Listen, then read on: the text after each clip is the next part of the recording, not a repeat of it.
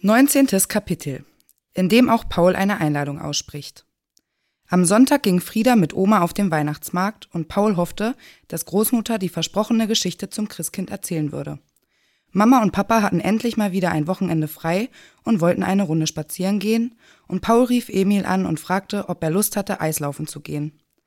Ich habe bis um zwei ein Spiel, aber danach können wir gehen, sagte Emil. Sie verabredeten sich für halb drei an der Eisbahn. Paul beschloss, Friedas Beispiel zu folgen und an diesem Vormittag in seinem Zimmer eine Art Grundordnung herzustellen. Es war immer dasselbe. Lange Zeit fand er ein bisschen Unordnung eigentlich ganz gemütlich, aber ganz plötzlich wurde es ihm dann zu anstrengend, nach jedem Turnschuh und jedem Schulbuch ewig suchen zu müssen. Dann räumte er auf. Er fand Sachen, von denen er gar nicht mehr wusste, dass er sie besaß. Zum Beispiel einen super tollen Tintenroller, den ihm Papa zum Geburtstag geschenkt hatte und der auf unerklärlicher Weise unter einen Stapel mit Unterhosen geraten war, der wiederum seit Wochen neben seinem Bett lag. Andere Dinge hatten ihren Aggregatzustand bis zur Unkenntlichkeit verändert. Paul war jedenfalls erstaunt, wie hart ein Schwarzbrot werden konnte, wenn es lange genug vor sich hingetrocknet war. Um zwei Uhr hatte er einen großen Müllbeutel mit Papier, Comics und Essensresten aus dem Zimmer getragen, die Schmutzwäsche in die Tonne gebracht, umherfliegende Bücher ins Regal sortiert und sogar sein Bett gemacht. Der Teppich war wieder zu sehen, sein Schreibtisch sah aus, als ob er daran sogar Physik lernen könnte, und seine Unterhosen hatte er in die Schublade sortiert.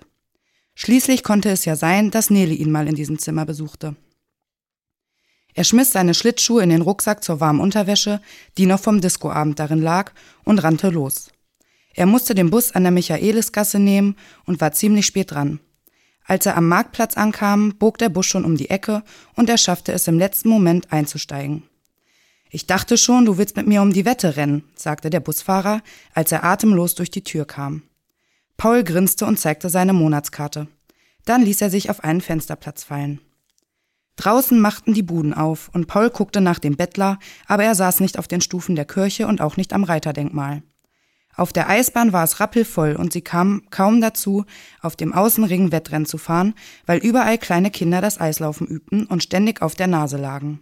Besorgte Mütter warfen ihnen giftige Blicke zu, wenn sie mit ihren Eishockeyschuhen haarscharf vor den Gestürzten bremsten und dabei das Eis aufsprühte. Pass doch auf, rief eine von ihnen empört, als sie knapp vor einem weinenden Mädchen hielten. Was die nur immer haben, sagte Emil kopfschüttelnd. Als ob wir in die Zwerge reinfahren würden, ergänzte Paul. Im Innenring fühlten sich die Mädchen wie Eisprinzessinnen und machten Pirouetten, die wie verunglückte und Übungen aussahen. Dazu dröhnten Weihnachtslieder über die Bahn, von Last Christmas bis Stille Nacht. Nach zwei Stunden reichte es ihnen und sie wollten gerade gehen, als Paul, Lukas und Efi an der Bande stehen sah. Efi trug eine silberne Steppjacke und schien in ihren engen Jeans zu frieren. Sie himmelte Lukas an, wie immer, und Lukas erzählte, wie immer, lautstark von seinen Heldentaten. Eigentlich, dachte Paul, ergänzten die beiden sich ganz gut. Und das war ein sehr angenehmer Gedanke.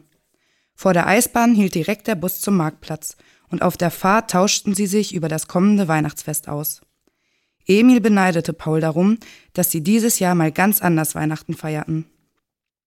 Bei uns ist immer alles genau gleich, sagte er. Es gibt jedes Jahr geräucherten Lachs, obwohl ich den nicht mag. Wir gehen jedes Jahr um vier in die Kirche. Dann werden die Kerzen am Baum angezündet. Echte Kerzen. Die elektrischen werden Heiligabend abmontiert. Und es ist jedes Jahr um Punkt sechs Bescherung, zu der natürlich immer mit der gleichen Glocke gebimmelt wird. Bevor wir die Geschenke auspacken, wird ein Foto gemacht, für das wir uns immer genau gleich aufstellen müssen. Hört sich ziemlich verlässlich an, sagte Paul im Bemühen, seinen Freund nicht zu verletzen. Das kannst du laut sagen, sagte Emil und seufzte. Auf dem Marktplatz verabschiedete sich Emil schnell von ihm, weil seine Mutter zum traditionellen Adventssing eingeladen hatte und ihn dabei haben wollte. Paul trödelte zwischen den Ständen umher und ließ seinen Blick suchend über den Platz schweifen. Und schließlich entdeckte er den Bettler neben dem Café Seitlinger. Er stand an die Wand gelehnt und hatte seine Mütze neben sich auf einen Stuhl gelegt. Paul zögerte einen Moment. War das, was er tun wollte, wirklich das Richtige? Andererseits, Weihnachten war das Fest der Liebe und in dieser Familie machte sowieso jeder, was er wollte.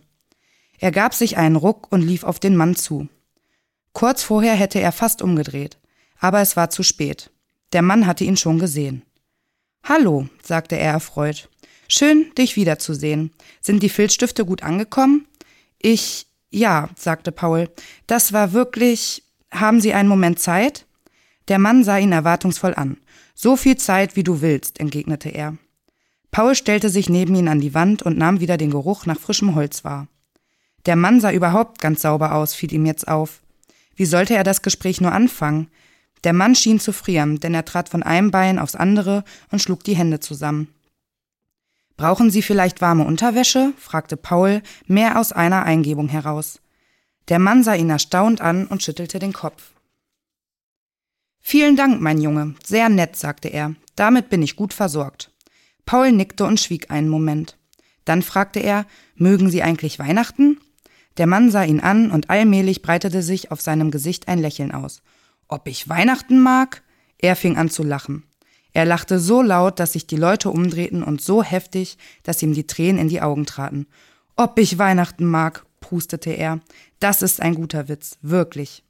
Paul sah ihm ratlos zu.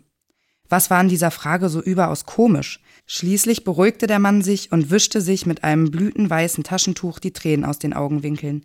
Ja, sagte er. Ja, mein Junge, ich mag Weihnachten.